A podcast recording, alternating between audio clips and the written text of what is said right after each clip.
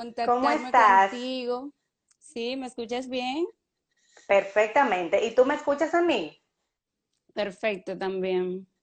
Qué bueno. Qué ya que no nos vemos personalmente, ¿verdad? Mira por dónde nos venimos a encontrar. Qué bueno verte, qué bueno verte cómo te has desarrollado en el área de la ginecología y obstetricia en la República Dominicana.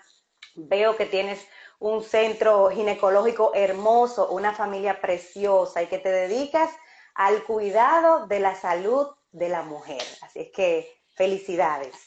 Así es, Marce. Para mí esta tarde con- comunicarme contigo y con nuestros seguidores es todo un placer. Marcella y yo éramos compañeras universitarias y más que eso, éramos canchanchanas del mismo grupo. Así que ya ustedes saben, es una es. amistad larga de mucho tiempo. Así es que para mí más que un placer ya no conversar como amigas, sino como educadoras para que todas esas mujeres, Yulisa, que están en la casita ahora, eh, muchas de ellas preocupadas porque a lo mejor tienen algún síntoma eh, de, alguna, de algún flujo, alguna secreción vaginal y no tienen la manera de preguntarle a un doctor qué está pasando con su salud. No pueden muchas veces por miedo, por temor, salir a buscar una consulta eh, con un ginecólogo por miedo a, esta cuarentena, a este virus que tanto le está preocupando a, todas- las personas a nivel mundial. Es así, es una gran preocupación y muchas de las pacientes están en su casa y no encuentran la forma de cómo comunicarse porque ha- han habido muchos médicos que han perdido también la comunicación con sus pacientes para poder explicarle qué es normal y qué no lo es, porque hay cosas que quizá una paciente la vea como que eso es algo raro en su cuerpo, que no es lo habitual y le llama la atención y quiere saber cómo tratarse, cómo cuidarse. Entonces, para eso estamos esta tarde, para responder todas las inquietudes que tengan nuestros seguidores. Vamos primero a recordarle a todas las damas que nos están siguiendo, gracias a todas las que ya están ahí conectadas, qué es la vagina. Sabemos que la vagina es un órgano que conecta los genitales externos desde la vulva hasta el cuello del útero en la mujer y que la mayoría de las personas piensan que solamente es permitir el canal de parto. Fíjense que es un, un tubo muscular que puede distenderse tanto que un bebé puede salir por ahí, pero todo vuelve a la normalidad. Sin embargo, si no tomamos en cuenta algunos signos, algunos flujos que puede presentar, se puede desarrollar eh, graves problemas de la salud. Háblanos, doctora, de cuáles son esos principales problemas que la mujer puede presentar en la vagina. Sí, Marcella, mira, eh, lo primero es que el paciente, en este caso la paciente, debe de saber diferenciar entre lo que es vulva y vagina. Eh. Todas las pacientes dicen, siento tal cosa vaginal, siento un dolor, puede ser un dolor pélvico y todos lo refieren como que es vaginal. Como bien tú dijiste, ya eh, la vagina es un canal que comunica lo que es la parte externa, la vulva, con el cuello uterino de la mujer. En este canal se generan una serie de fluidos que, que tenemos que saber diferenciar lo que es normal y lo que no lo es. A medida que la mujer eh, se forma en la pubertad, comienzan a generarse una serie de hormonas a nivel del epitelio de la vagina, que son los estrógenos. Estos estrógenos, junto con los lactobacilos, que son bacterias que protegen el pH vaginal, que hacen que el pH vaginal se mantenga en un medio ácido para evitar la formación de patógenos, eh, cuando estos lactobacilos se ven alterados por algún, alguna mala limpieza, el consumo de antibióticos, eh, el consumo de anticonceptivos orales, una mala alimentación, pues pueden dar lugar a que se invadan microorganismos. ¿Cuáles pueden ser estos? Bueno, pueden ser tanto las, las bacterias, el hongo cándida, la tricomona, muchos microorganismos que afectan y alteran lo que es el flujo vaginal. En Entonces, el caso, por ejemplo, ajá, siga. La Entonces, idea. en, en el caso, eh, cuando, entonces ahí que debemos de aprender a diferenciar cuándo se ve alterado este fluido. ¿Cuándo lo vamos a ver alterado? Cuando cambia de color, que no es el fluido que tenemos acostumbrado. La, la mujer lubrica de manera natural. dependiendo de la etapa del ciclo en la que se encuentre, que se hace más abundante una semana antes de la menstruación. Ese fluido es normal, pero cuando ya este fluido eh, adquiere una característica que cambia en el color, en el olor o en la textura, pues ya nos llama la atención y hay que tratar de acudir al médico.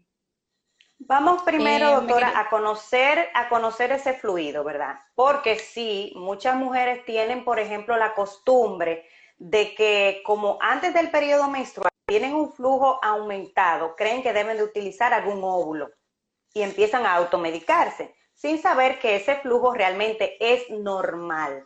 ¿Cuál es la característica? Eh, ¿Cuál es el color? cómo la persona, cómo la mujer puede identificar ese flujo que es normal antes de la menstruación. Bueno, la característica de un flujo que no obedece a ningún tipo de infección es básicamente incoloro. No tiene colores fuertes o puede ser semi blanquecino, que se puede ir haciendo más claro o más espeso dependiendo de la etapa del ciclo en la que se encuentre. Este se va a hacer más abundante los días previos a la menstruación y va a ser más espeso como tipo clara de huevo antes de la ovulación o en los días próximos a la ovulación. No debe tener ningún tipo de olor fuerte. Esa es una característica que debe diferenciarlo del, del flujo infeccioso.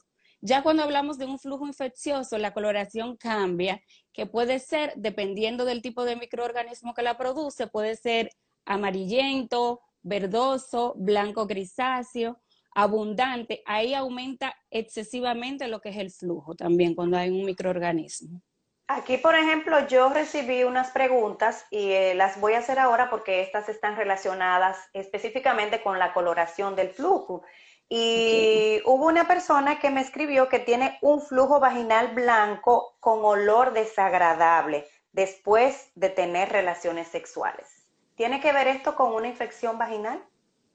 Sí, cuando se tiene relaciones sexuales aumenta lo que es la alcalinidad eh, de la vagina. Si hay cualquier patógeno que esté ahí, cuando el hombre eyacula dentro, se hace, se, se forma un pH más alcalino que favorece más a que ese, esa bacteria se desarrolle.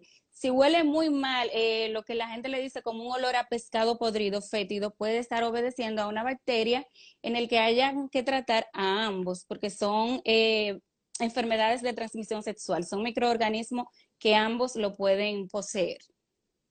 ¿Toda infección vaginal obedece a una infección de transmisión sexual? No, no, eh, no todas. Por ejemplo, el hongo cándida que, es muy habitual en las pacientes, esta enfermedad no es de transmisión sexual, sino de los hábitos en la mujer, tanto de higiene como de alimentación. Perfecto. En el caso, por ejemplo, eh, de otra persona, ella me dice que tiene un olor desagradable en su parte íntima desde hace dos semanas, que si hay alguna recomendación para el lavado o necesita un tratamiento con medicamentos para resolverla? Ambas cosas le beneficiarían, pero sobre todo hay que tratarlo, porque por más higiene que cuando hay una infección, por más que, usted se higienice su zona íntima, obligatoriamente hay que medicarla. Si no se medica, esa infección no va a remitir. Y cuando se, se trata de olores fuertes, donde hay involucrado algún tipo de bacteria, es necesario que el ginecólogo eh, le tome cultivos a esa paciente si es necesario hacerle su papá Nicolau para ponerle un tratamiento ya más específico. No es bueno automedicarse, decir, ah, yo voy a comprar tal óvulo, porque ese es otro problema, que la automedicación va alterando la flora genital.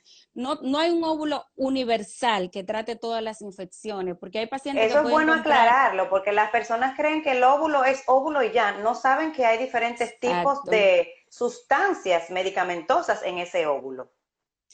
Exactamente. Hay pacientes que suelen medicarse cada vez que se le pasa el periodo menstrual y se van haciendo resistentes a ese tratamiento. Por ejemplo, se pueden poner un óvulo por decir un medicamento de clotrimazol y ese es, eh, no podemos generalizar todas las infecciones que se vayan a tratar con ese medicamento. Entonces, dicen, ah, pero yo me puse un óvulo, doctor, y vuelvo con la infección. No, es que no se ha puesto el tratamiento específico que usted necesita para, para esa infección. Y muchas veces ambos necesitan el tratamiento, tanto la mujer como el hombre.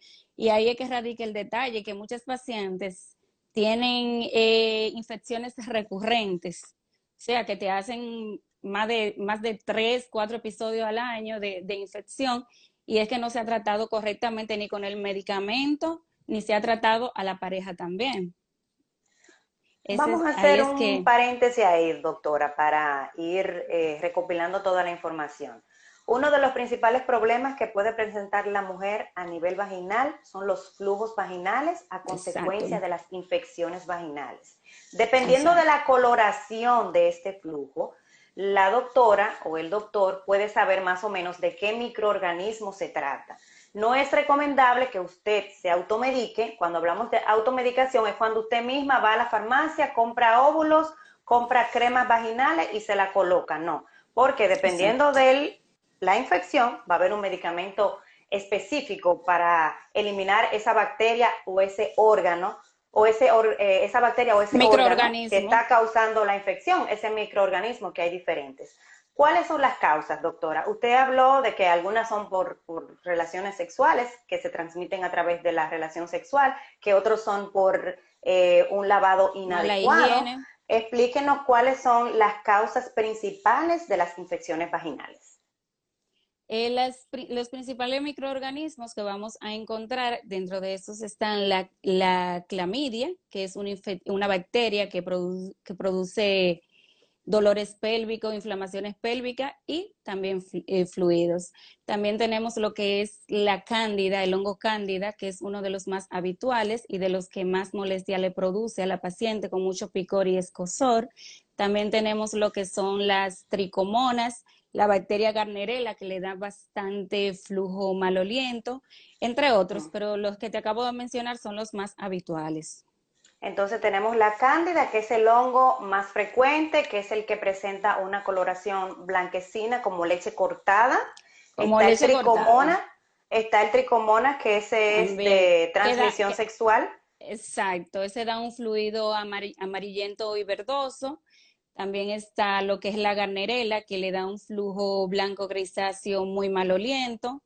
Entre este es el que huele a pescado podrido. Pescado podrido, exacto. Y son eh, signos de alarma para toda mujer. Es normal que usted no tenga un olor fuerte en su, en su flujo natural, que, que se le acumula en el panty, muchas veces en el panty protector. Y una vez que usted presente cualquier característica de, de estas secreciones, es importante que usted acuda a su médico y no automedicarse. Para el diagnóstico, doctora, ustedes solamente toman en cuenta el flujo, es necesario realizarse un papanicolao para diagnosticar una infección vaginal. ¿Existen otros síntomas aparte del flujo de la secreción que pueden acompañar estas infecciones?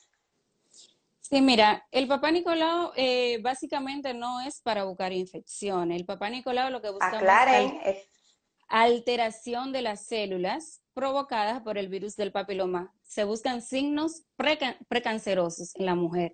Ahora bien, el patólogo, eh, cuando tiene esa muestra, puede ver microorganismos y también los reporta, como son los del hongo cándida y, los de la bacteria.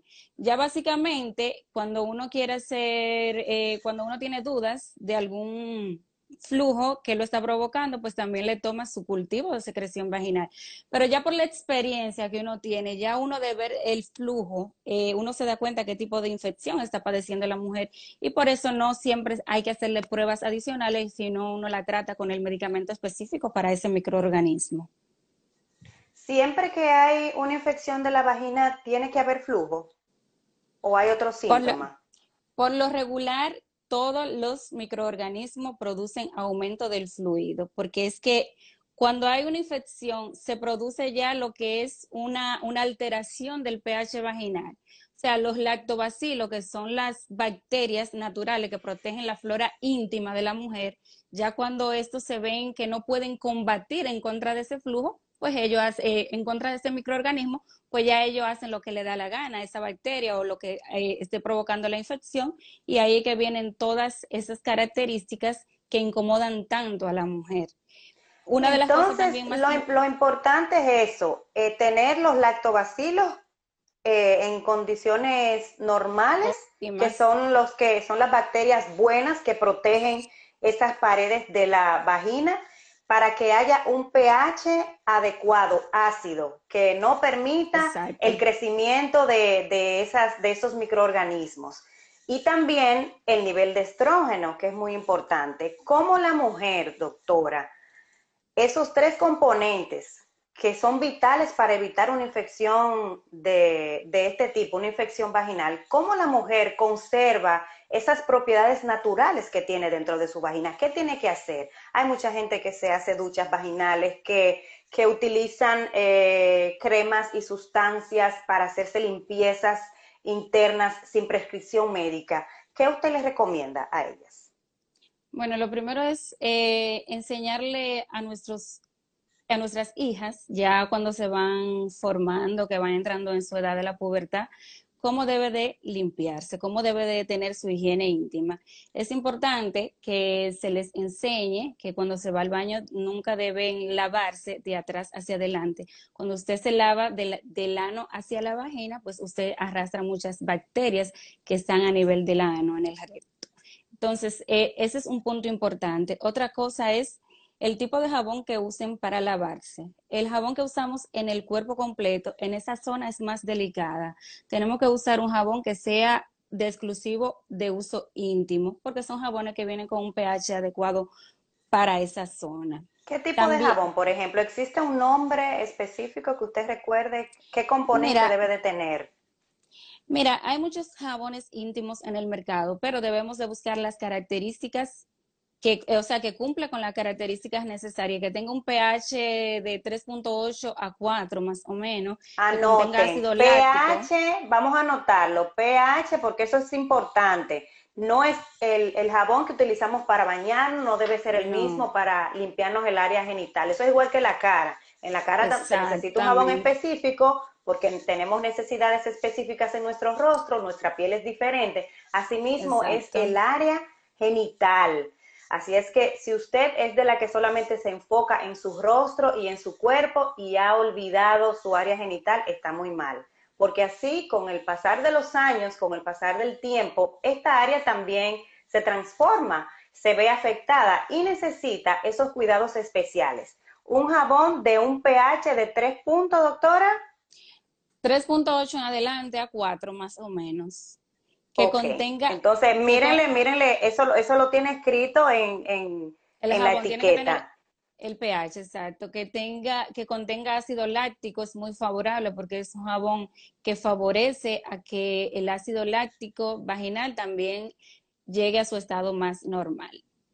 También el, el, olor, que no tenga un olor fuerte, tiene que ser un olorcito muy leve, muy suave, porque eso me indica de que no tiene agregado sustancias que enmascaren cualquier infección que pueda tener la mujer.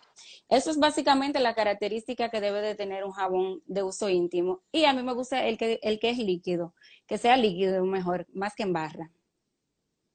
En el caso, por ejemplo, doctora, de muchas personas preparan eh, agua con vinagre para el aseo íntimo. ¿Usted recomienda ese tipo de higienización? que usan duchas vaginales, no. Las duchas vaginales están contraindicadas. La mujer no debe de introducirse nada para su vagina. Cuando usted se hace duchas vaginales, usted está arrastrando todo lo que es bueno de la vagina.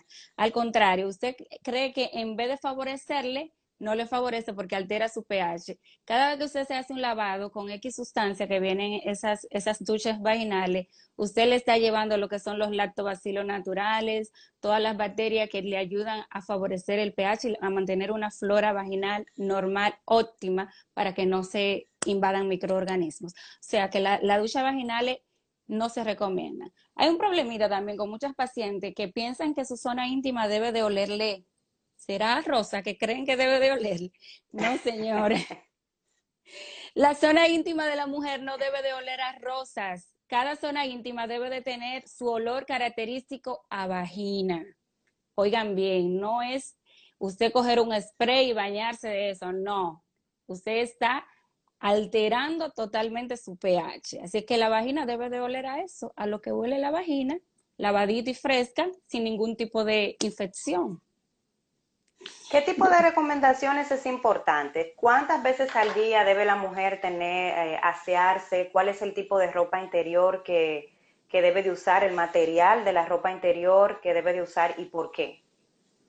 Eh, la ropa de algodón es la más indicada porque es la que te mantiene más fresca, evitar lo que es la licra, eh, tela sintética, porque hacen que tu vagina se mantenga más húmeda, tu vulva, tu zona genital se mantenga más húmeda. Entonces, en cuanto al lavado, eh, dos o tres veces al día, cada vez que usted salga a la calle, usted siente sudado, llega a su casa y desde su bañito. Tampoco debemos exagerar en el lavado, porque mientras más lava, más, más altera lo que es la flora natural de la vagina, pero sí por lo menos dos a tres veces al día eh, hay que asearse. ¿Qué usted opina, doctora, acerca de los tampones que se utilizan eh, con olor en el periodo de la menstruación? ¿Son recomendables? Nada con olor es recomendable que se introduzca eh, vía vaginal ni los tampones ni los preservativos con olor ni sabor son recomendables usar en la mujer, porque contienen sustancia, todas esas sustancias te van a alterar tu flora natural. Y, mientras menos cosas se introduzcan, mejor. Eh, si van para un evento o una actividad que amerita obligatoriamente usar un tampón, pues lo pueden usar. Pero si usted, si usted está en su casa, no, no, no se ponga cosas que no sean necesarias. O sea, eh, vamos a seguir, eh, vamos a tener esa idea clara solo cuando sea muy necesario. Aparte, doctora, de las infecciones vaginales que ya usted nos ha mencionado, que son tan frecuentes en, las mujeres, ¿qué otra situación, qué otro problema de salud puede presentar la mujer a nivel vaginal?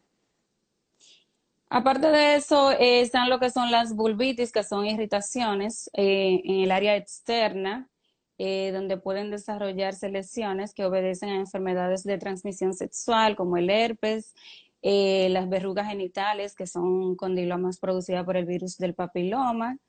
Están también lo que son las inflamaciones de la glándula de Bartolino, que también son muy molestosas y dolorosas, que están a la entrada de la vagina y demás enfermedades de transmisión sexual. La foliculitis también, que aunque no es una enfermedad de transmisión, sexual, le da mucha molestia a las mujeres cuando se le encarnan los vellos en esa zona, que piensan que tienen alguna eh, enfermedad de transmisión sexual. También esa es, esa es otra parte que les resulta muy molestosa a las pacientes. Doctora, y ahora, por ejemplo, que las mujeres están en casa, que tienen algún tipo de secreción, como la que usted mencionó, y que no pueden ir al médico, no tienen ese contacto de comunicarse con su doctor para que le haga alguna indicación, en el mientras puedan obtener asistencia médica, ¿qué usted le puede recomendar que hagan en casa? Bueno, lo ideal es que se higienicen con agua potable, si es posible agua acá en el país, agua de botellón, cuando ustedes saben que el agua a veces no es muy segura. Eh, mantenerse la zona íntima fresca, eh, con ropa interior fresca, estar cómodas en su casa. Ahora bien, aunque la paciente use todos los medios de higiene y se hace correctamente, debe de ponerse en contacto con su ginecólogo, porque eh, no es bueno que vaya a la farmacia, dame un óvulo que tengo infección, no, comuníquese con un especialista, usted le explica la característica de ese flujo, cómo está, y de acuerdo a lo que la paciente le explica, ya el médico se va a orientar y la va a mandar a tratar eh, adecuadamente. Pero como vuelvo y te digo, tratar de, evitar la automedicación. También, Marcella, hay pacientes que hacen muchas infecciones recurrentes, tienen que vigilar mucho lo que es su alimentación. En esta cuarentena las personas están comiendo muchísimo en su casa y una de las cosas que más le lleva a comer es carbohidratos y azúcares. Los carbohidratos y los azúcares son de los alimentos preferidos del hongo cándida. Así es que si estas pacientes que aún medicándose se sienten bien una semana, la semana siguiente no se siente, eh, vuelve lo mismo síntoma, tienen que verificar mucho lo que es su alimentación. Yo a todas mis pacientes que viven siempre con esas infecciones recurrentes le hago mucho énfasis en la alimentación. Esos pacientes eh, tienen que minimizar el consumo de harina al máximo. El hongo se desarrolla bastante con el consumo de harina. Entonces, esa es una de las cosas que más debe tomar en cuenta. También cuando se le tratan esas infecciones, a muchas pacientes le vienen muy bien algunos óvulos que contengan ácido láctico para ayudar a darle un empujón a la flora vaginal para evitar que vuelvan a, invadir esos patógenos. Entonces, eh, los óvulos de ácido láctico son excelentes para mejorar el pH vaginal y restaurar la flora. Vamos a empezar a responder preguntas. Tengo varias preguntas, discúlpeme, es que es muy difícil para mí verlas todas para que puedan ser respondidas. Aquí tengo una persona que se tuvo una cesárea hace un tiempo y en estos días tiene mucho dolor en la cicatriz. ¿Qué les recomienda? Si tiene dolor en la cicatriz, ¿cuántos días tiene de la cesárea? No especifica, no especifica, hace, uno, hace un tiempo solamente dice. No, eh, al principio, los primeros 15 días suele ser normal ese dolor, pero si ya eh, tiene mucho tiempo así persistiendo esa molestia, hay que ver si ha hecho alguna reacción al hilo, si tiene, en algunos casos hay pacientes que hacen seromas, que hacen acceso, que se le enrojece la zona, pues ya tiene que acudir a, su médico, porque no puede, no se le puede medicar por teléfono sin el, sin el, sin ver el médico cómo se encuentra esa cicatriz. El flujo de color rosado, preguntan, ¿qué significa? Hay pacientes que tienen ligera salida sanguinolenta que se mezclan con el flujo blanquecino. Por ejemplo, cuando la paciente tiene, hay, pacientes que al tener relaciones sexuales pueden tener ligeros sangraditos a nivel del cuello uterino cuando hay inflamaciones del cervix, puede ocurrir eso, y se mezclan con el fluido blanco y puede salir al exterior de eh, rosado el fluido. Okay, o sea, pero es normal, no, no es, no, es signo de infección. Para, para, algunas pacientes normal, para otras no. Hay pacientes que tienen el cuello inflamadito y se le, eh, al tener contacto íntimo, pues sangra.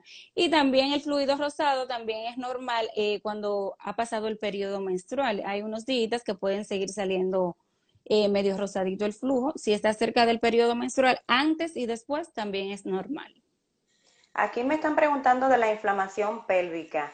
Eh, ¿Se opera si ha tenido mucho tiempo con esta inflamación pélvica? Si la inflamación pélvica se opera. No, las inflamaciones pélvicas no se operan. Lo primero es, el, es determinar eh, qué está produciendo esa inflamación. Hay pacientes que le da mucho dolores pélvicos la endometriosis. Si tiene mucho foco endometrial que le esté provocando dolores eh, muy molestos, pues sí amerita cirugía. Si es solo una bacteria que le tiene inflamado lo que son las trompas, los ovarios, o cuando tienen el endometrio también inflamado, pues con medicación, con antibioterapia, analgésico, responden satisfactoriamente.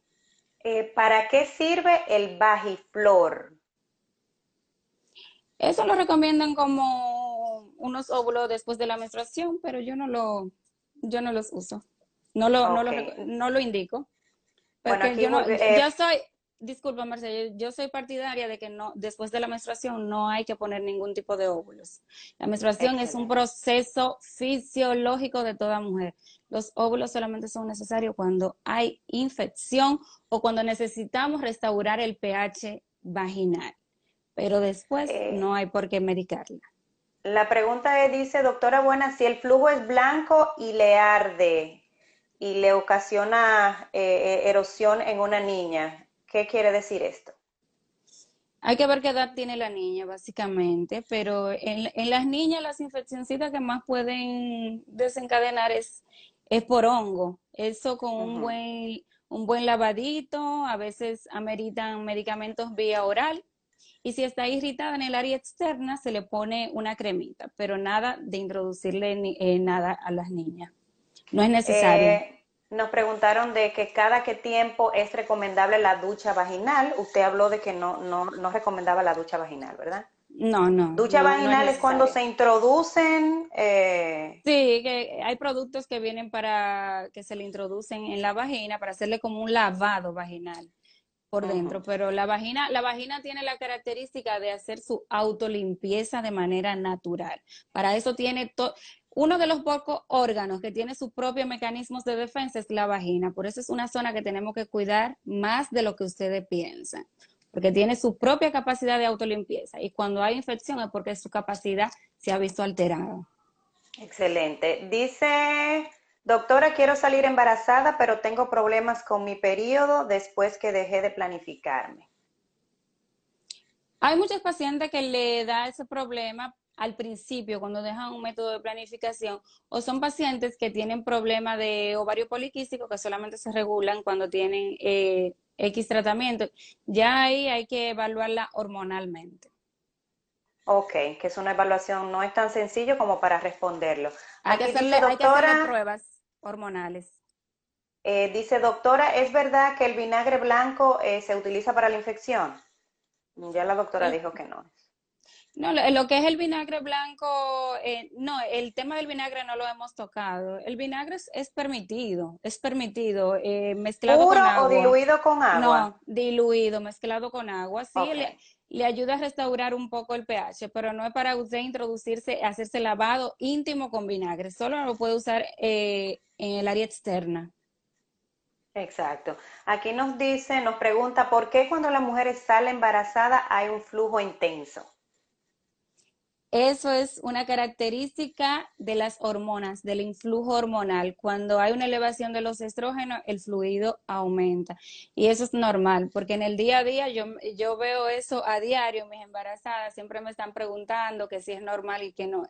Es bueno siempre que se le haga su evaluación para ver si ese fluido es fisiológico que lo produce por su ascenso hormonal que tienen las embarazadas. Pero todas las embarazadas tienden a tener un fluido más abundante que obedece a las hormonas. Aquí preguntan que si todavía está trabajando en el Centro Médico Universal. Estamos allá, también allá es que yo asisto mis partos, hago mi cirugía. En la plaza donde tenemos nuestro centro, ahí hacemos los procedimientos, eh, hacemos los procedimientos como consultas, biopsia, eh, trabajamos con el láser ahí, pero ya en el centro, eh, en el centro médico universal no tenemos la consulta, solamente los internamientos.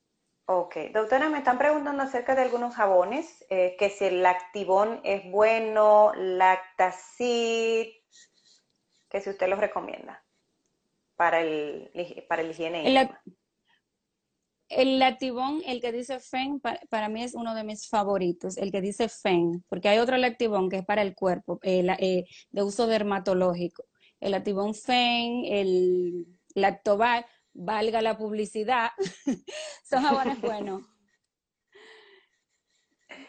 Seguimos buscando, hay muchas preguntas. ¿Y qué piensa del uso de los óvulos? Son necesarios siempre y cuando sean óvulos que, que sean indicados por su médico. Óvulos, cremas, lo que le indica su doctor luego de una evaluación es válido, porque es el especialista que sabe lo que usted necesita. ¿Usted recomienda los protectores diarios? ¿Los panties protectores? Eso, eso es, un, es un poquito controversial, el uso de protectores.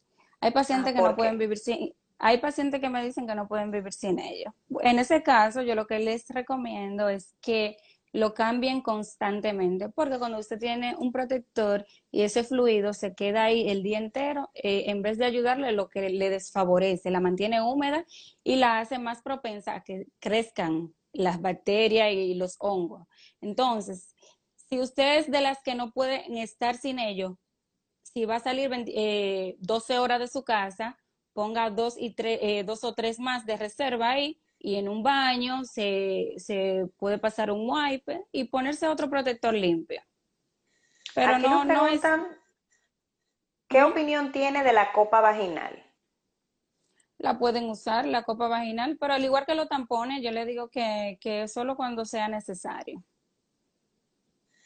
Eh, aquí nos preguntan qué podemos hacer con el flujo abundante. Es que el flujo abundante lo producen las infecciones ir a tu médico y determinar qué tipo de infección tienes. Esa, esa es, eso es lo que debe de hacer. Aquí sigo buscando, es que entre tanto, el tratamiento eh, del condilés, no sé si está bien escrito o es así. ¿Se puede poner estando embarazada?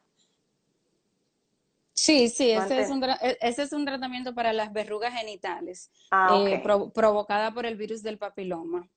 Pero eh, eh, nada, nada de introducirse para adentro. Ok, aquí dice una jovencita, hola, yo llevo dos meses de haber dado a luz y por cuestión del COVID-19 no he podido atenderme. ¿Cómo me puedo cuidar? ¿Qué me recomienda? Eh, ¿Fue parto normal o cesárea? Ay, no, no puso. Esa, esa, e, es, importantísimo los chequeos postoperatorios o, o luego de un parto normal eh, lo recomendable es la planificación, porque hay pacientes que quedan embarazadas estando en el riesgo, llamar a su médico si está lactando, decirle que está lactando para ver qué método de planificación utiliza y que su médico le explique eh, cuándo se va a restaurar su periodo normal luego del parto. Y que si no ve su menstruación, tampoco se alarmen porque la madre que están lactando pueden pasarle cuatro o cinco meses sin ver su menstruación y es normal. Eh, cuando me rasuro me salen herpes. ¿Qué me recomienda? Es que el rasurado no tiene por qué producir herpes. Eh, cuidado si tú estás confundiendo el herpes con alguna laceración que te produce en el rasurado. Pero el herpes eh, obedece a cambios, por ejemplo, de la alimentación, cuando hay estrés. Ahí sí te puedo decir, pero el rasurado por sí solo no debe de provocar herpes. En este caso sería bueno que asista a un dermatólogo para que le evalúe también a ver si tiene alguna enfermedad eh, en la piel, en el área genital. Eh, dice otra persona, tuve una pérdida hace años y me planifiqué, pero ya llevo más de un año sin planificarme y quiero quedar embarazada, pero no lo logro. ¿Qué debo hacer? Esas, esos pacientes que no logran embarazarse es un tema que hay que investigarlo con, desde pruebas hormonales, desde estudio de histerosalpingografía para ver la permeabilidad de las trompas. Eh, también hay que ver si hormonalmente no tienen alguna alteración, como la prolactina, que cuando está elevada también se le dificulta mucho embarazarse. Y también tomar en cuenta eh, que no solo es la mujer que hay que investigar, también al hombre, a su pareja, hay que investigar si él está bien, si su conteo espermático es normal, porque muchas veces la paciente va ella sola al médico, todo bien, ah, y el problema es el hombre que lo tiene. O sea, que es, es una investigación que hay que hacerle a ambos. Él debe de ir al urólogo, su esposo, y ella a su ginecólogo. Nos pregunta también una persona, me han salido varios abscesos de Bartolino y me lo drenan y me vuelven a salir. Voy al médico y lo único que me indican es antibiótico.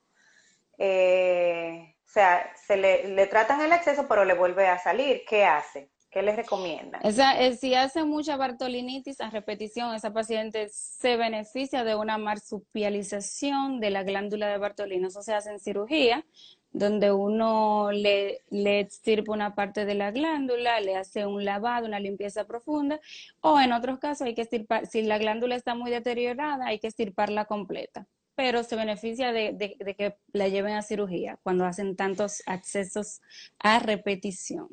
Ay, doctora, nos piden que hable de la menopausia y del BPH. Así que lo más resumido posible porque el tiempo se nos acaba y me encantaría que respondiera la mayoría de las preguntas. No, vamos, vamos a tener que seguir haciendo lives para, eh, para seguir extendiendo esos temas. Eh, el tema de la menopausia es un tema un poco largo.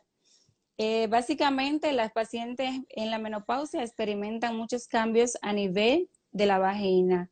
Eh, se le produce lo que es una atrofia, eh, eh, le dan muchas vaginitis, una resequedad insoportable.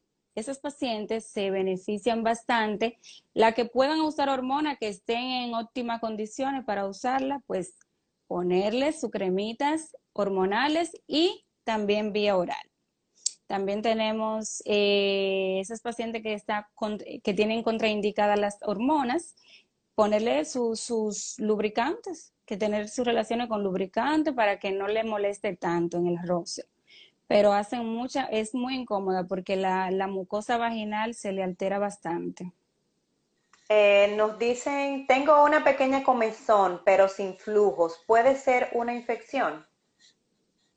Eh, mira, hay muchas cosas hay vaginitis que son no infecciosas. Esas vaginitis no infecciosas pueden obedecer a alergias eh, vaginales, ya cuando tienen o, eh, tienen su pareja y utilizan el preservativo, le puede dar molestia, le puede dar irritación y le puede dar mucho escosor.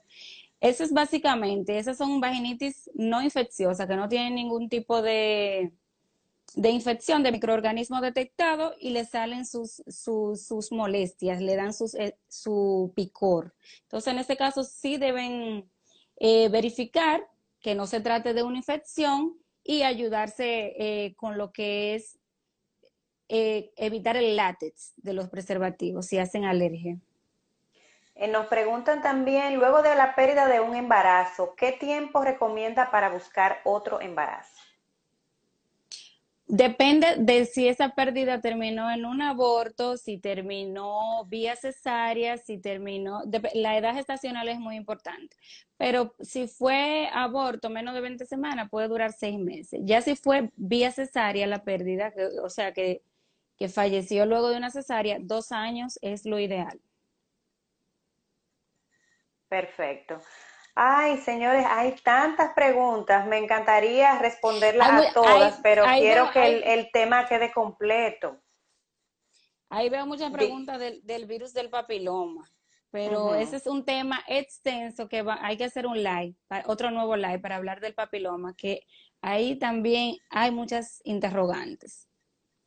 Bueno, señores, yo soy nueva en esto de los live, así es que me disculpan si cuando buscando la pregunta me pierdo un poquito o si en algunas ocasiones he interrumpido a la doctora al momento de hablar. Lo que pasa es que esto es así, señores. Queremos eh, aclarar lo más que se pueda los términos que utilizamos para que ustedes tengan una idea clara de qué se trata esta área tan importante para la mujer como lo es la vagina. Doctora, yo le decía a las personas hace unos días que el cuidado íntimo de la mujer empieza desde que es una niña hasta la menopausia. Y debido a lo que usted mencionó, a las alteraciones hormonales que tenemos nosotras las mujeres, dependiendo de eso, es los cuidados que necesitamos.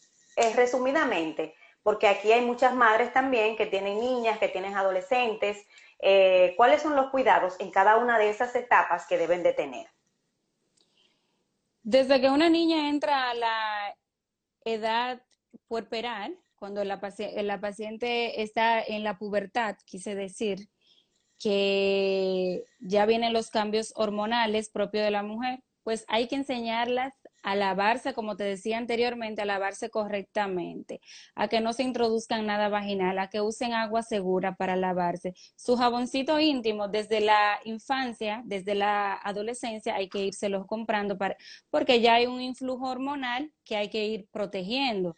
Cuando esos estrógenos se activan, hay que protegerlo, tanto, los, eh, tanto lo que es lo que, el área genital externa, mantenerla lo más fresca posible también. Entonces, a medida que va avanzando la edad de la mujer, es igual, mantener su, su, su vida íntima lo más protegida posible usando preservativos. Los preservativos son una de, de las herramientas que más nos contribuyen a mantener una vida, una vida, una salud vaginal sana. O sea que esa es un, una herramienta que cuando la mujer inicia las relaciones sexuales debe de protegerse. También en la edad adulta, en la menopausia, por igual, no hay una edad en la que la mujer cambie su costumbre de higienizarse, solo es mantenerse cuidando y usando sustancias seguras que no alteren el pH vaginal, que no alteren la flora vaginal y que ayuden a que esos lactobacilos, que son las bacterias sanas de nuestra vagina, se mantengan al cuidado y esas son la, guardia de nosotras para evitar que nos invadan los microorganismos. Nos preguntan que si actualmente está dando consultas, doctora, en su consultorio en estos días ya iniciamos, o sea, yo nunca me he parado completamente porque he tenido que darle seguimiento a todas mis embarazadas, eh, todas esas embarazadas de término eh, con cita previa. Actualmente eh, estamos trabajando con cita previa también. La agenda de esta semana y la próxima la tenemos llena. El que haga agenda, el que haga su cita tiene que hacerlo vía el DM del centro de clínica ginecoestética. Ahí está mi asistente pautándole sus citas. Pero esta semana y la próxima la agenda está completa. Bueno, es que a pesar de que nuestro mundo está siendo invadido por este virus y hay personas enfermándose por ese virus, también hay otras enfermedades que siguen eh, su curso y las personas necesitan esos cuidados porque a veces no tenemos el control de lo que podamos estar presentando. Hay muchas personas, por ejemplo, que no pueden transportarse de un lugar a otro y que si tiene esa confianza, ese contacto con su doctor, eso le va a ayudar muchísimo, independientemente del síntoma que esté presentando a nivel vaginal en este caso. No, y este confinamiento tiene a los pacientes eh, ansiosos, estresados, y todo eso le favorece a las infecciones para ellas hacer de la suya. Porque la, También, atención, repita eso, doctora. La misma ansiedad y el estrés también favorece a provocar un desbalance del pH vaginal. Ese pH que tanto nos cuesta mantenerlo se ve alterado por cualquier situación externa también. Y el estrés es una de ellas, donde hay liberación de cortisol que, que altera las hormonas sexuales. Bueno, así es que vamos a, a tomar las cosas con más calma. La alimentación también, la doctora dijo que era un aspecto importante a considerar en estos días, porque cuando hay un consumo aumentado de carbohidratos, una mala alimentación en la casa, comer muchas galletas, comer mucho pan, eh, arroz, eh, cuando no se toman en cuenta, sí.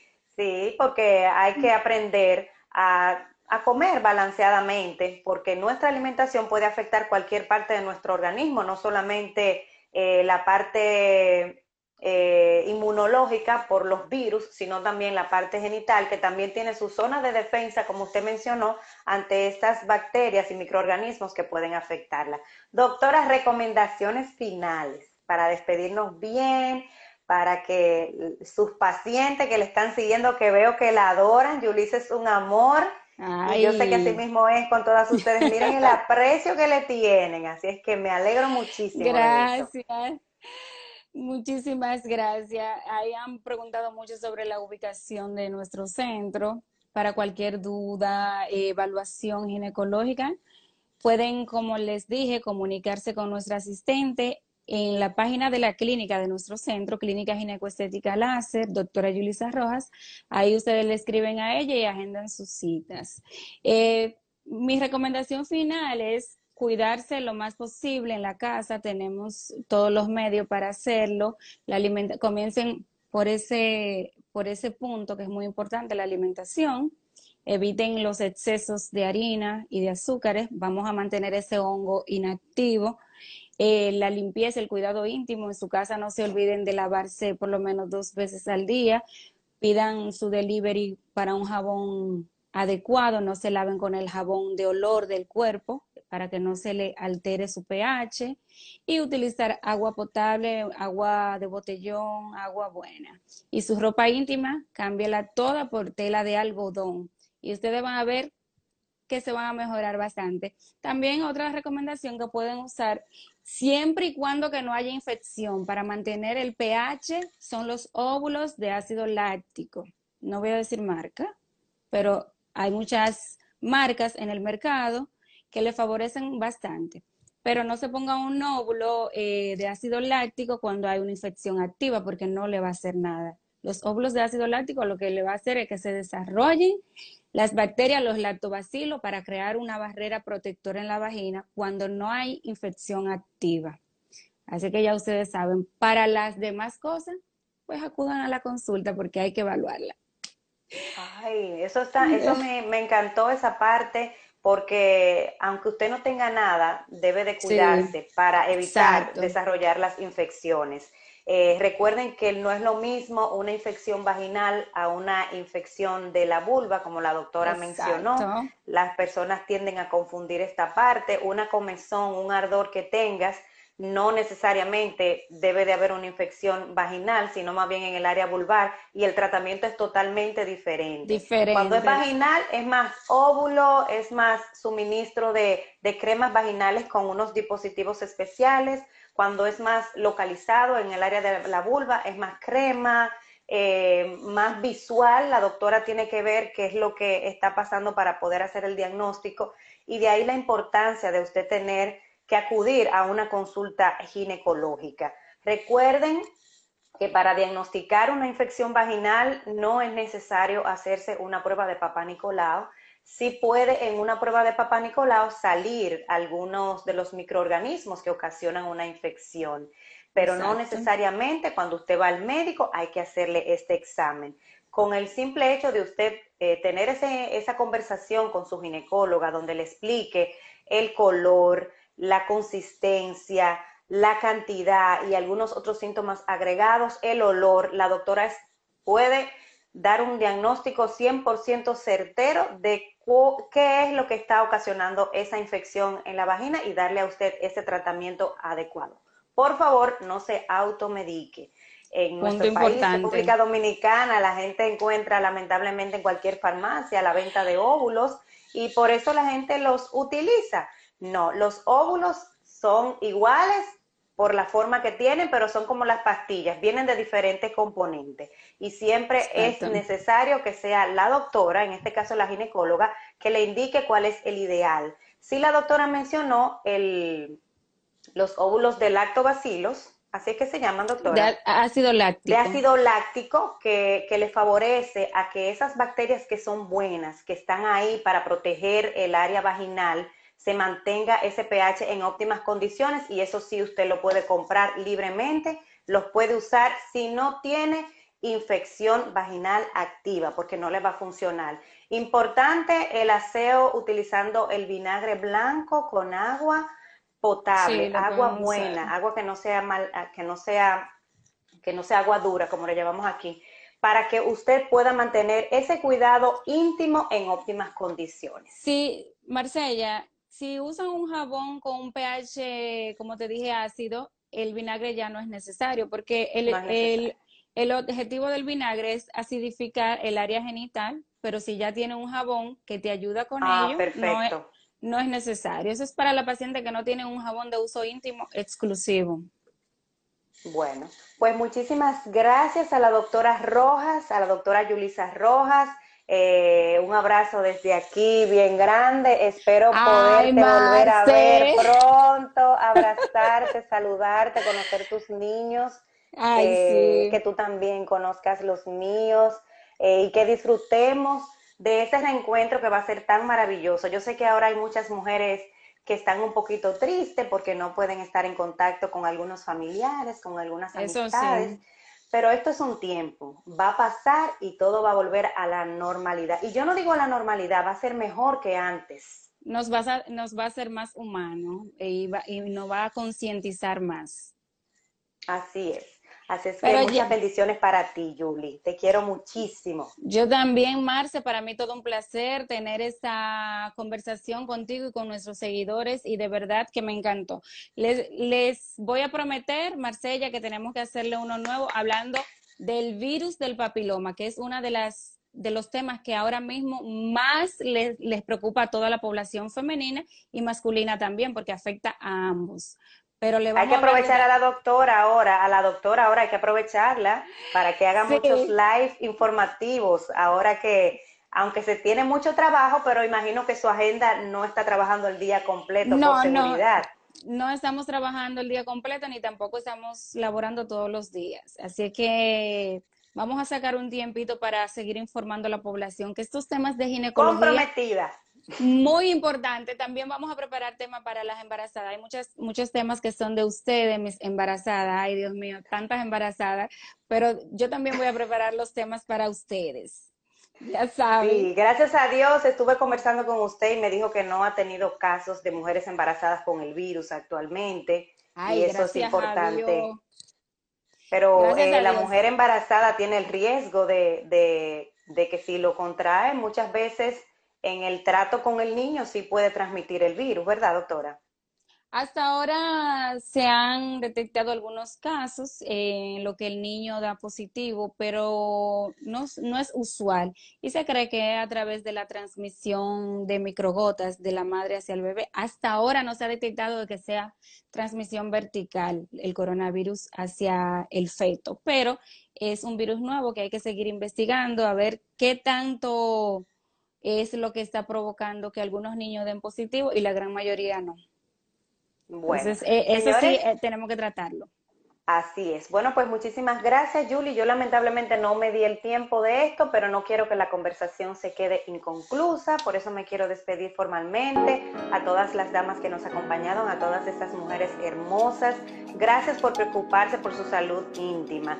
Gracias, Julisa, te deseo lo mejor y el compromiso para otro live próximamente para que puedas compartir con todo tu con todas tus pacientes acerca de estos temas que son tan importantes para la mujer. Gracias, mi amor. Estamos a la orden. Hasta un nuevo live.